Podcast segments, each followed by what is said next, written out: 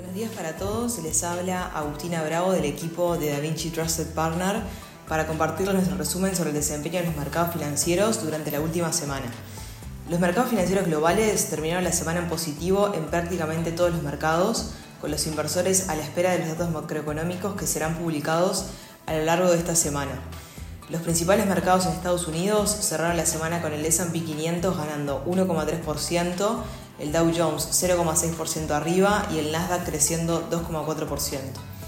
En cuanto a Europa, el Eurostox 600 finalizó la semana cayendo 0,7% y por el lado de Asia, el Nikkei 225 ganó 1,1%, mientras que la bolsa de Shanghái recuperaba 0,3%.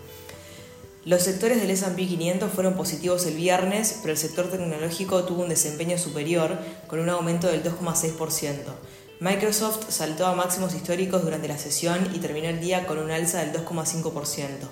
Apple, Meta, Tesla y Netflix subieron más del 2% cada una, mientras que Alphabet ganó un 1,8%. Los bonos del Tesoro americano de 10 años se desvalorizaron, mientras que los bonos a 30 años se valorizaron respecto a la semana anterior. Los comentarios mixtos de los funcionarios de la Reserva Federal de Estados Unidos acerca de la postura de la política monetaria del emisor estadounidense, así como las declaraciones de la presidenta del Banco Central Europeo, Christine Lagarde, fueron los principales catalizadores del comportamiento de la deuda. El oro cayó el viernes a mínimos de más de tres semanas por la menor demanda para refugio generada por la severa postura del presidente de la Reserva Federal, Jerome Powell. Los precios del petróleo cayeron el miércoles cerca de mínimos de tres meses, después de que los datos del American Petroleum Institute mostraran un sorpresivo aumento de los inventarios de crudo en Estados Unidos, alimentando la preocupación por la desaceleración de la demanda en el mayor consumidor del mundo. Sin embargo, el precio de este commodity avanzó cerca del 2% el viernes, cerrando la semana con una caída del 3,9%. Este comportamiento se explica por la reducción en las preocupaciones en el suministro de petróleo generadas por el conflicto entre Israel y Hamas, moviendo las preocupaciones hacia la demanda. Las exportaciones e importaciones de China fueron publicadas el lunes de la semana pasada. Las cifras publicadas estuvieron por encima de sus expectativas y superando su valor de septiembre, en una señal de que una serie de medidas de apoyo de Pekín podrían estar respaldando una tímida recuperación. Sin embargo, China aún se enfrenta a las presiones de una prolongada crisis inmobiliaria y unas condiciones económicas mundiales relativamente débiles. Las exportaciones de China descendieron un 6,4% interanual en octubre, por debajo de las expectativas y superando la caída del 6,2% del mes anterior. Por otro lado, China volvió a entrar en territorio deflacionista en octubre, según muestran los datos publicados el día jueves de la semana pasada, mientras el país lidia con un débil gasto minorista y una caída aún mayor del sector manufacturero. El jueves, los mercados se centraron en las declaraciones del presidente de la Reserva Federal, Jerome Powell, que sugirió que el Banco Central estadounidense podría tener que trabajar más para reducir la inflación hasta su objetivo del 2%. Durante su comparecencia en un acto del Fondo Monetario Internacional celebrado en Washington, D.C., Powell afirmó que, si bien el reciente enfriamiento de las presiones sobre los precios es alentador, el Comité Federal del Mercado Abierto, encargado de fijar los tipos de interés, mantiene su compromiso de lograr una política monetaria suficientemente restrictiva. Esta ha sido la última señal de que la Fed podría estar abierta a nuevas subidas de tipos de interés, lo que podría minar el incipiente optimismo de los inversores que creen que los responsables de la política monetaria han dado por concluida su prolongada campaña de ajustes. En su última reunión, el FOMC votó a favor de mantener los tipos de interés de los fondos de la Reserva Federal anclados en un rango, objetivo entre el 5,25 y el 5,50%.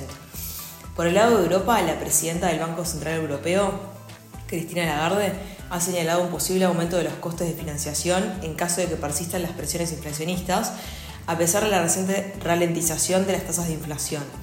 En su intervención del pasado viernes en un acto del Financial Times, Lagarde reafirmó el compromiso del BCE de alcanzar un objetivo de inflación del 2%, reconociendo el papel del actual tipo de depósito del 4% a la hora de frenar el crecimiento de los precios.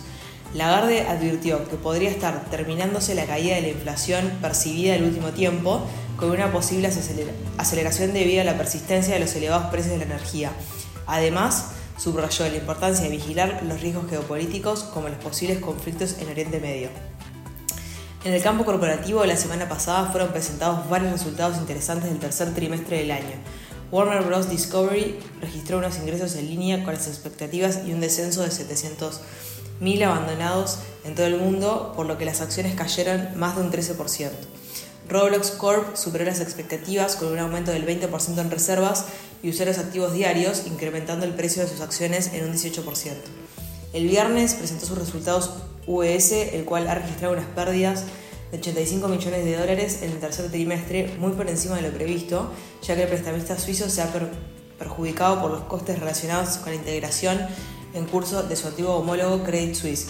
La fusión, la primera de dos bancos de importancia sistémica, fue supervisada por el gobierno suizo a principios de año para evitar el colapso de Credit Suisse.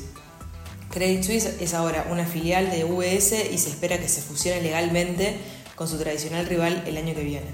Por último, el grupo farmacéutica multinacional AstraZeneca presentó el viernes pasado unos ingresos totales de 33.800 millones de dólares en los nueve primeros meses de 2023. AstraZeneca, que se convirtió en un nombre muy conocido durante la pandemia de COVID-19 al producir una de las primeras vacunas aprobadas en el mercado, dijo, sin embargo, que las ventas de esta habían disminuido en gran cantidad, aunque este descenso fue compensado por los buenos resultados obtenidos en otros productos. Estamos entrando en otra semana crucial para los mercados, donde se destaca la publicación de los datos de inflación en Estados Unidos, España, Portugal, Reino Unido y la eurozona. Estas cifras serán determinantes en el curso de la política monetaria, marcando el rumbo de los mercados financieros de cara al cierre de año.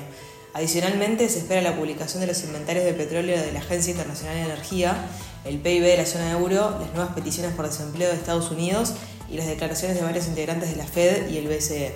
Hasta aquí llegamos con nuestro resumen semanal de noticias. Cualquier consulta o comentario adicional, no duden en contactarnos. Muchas gracias.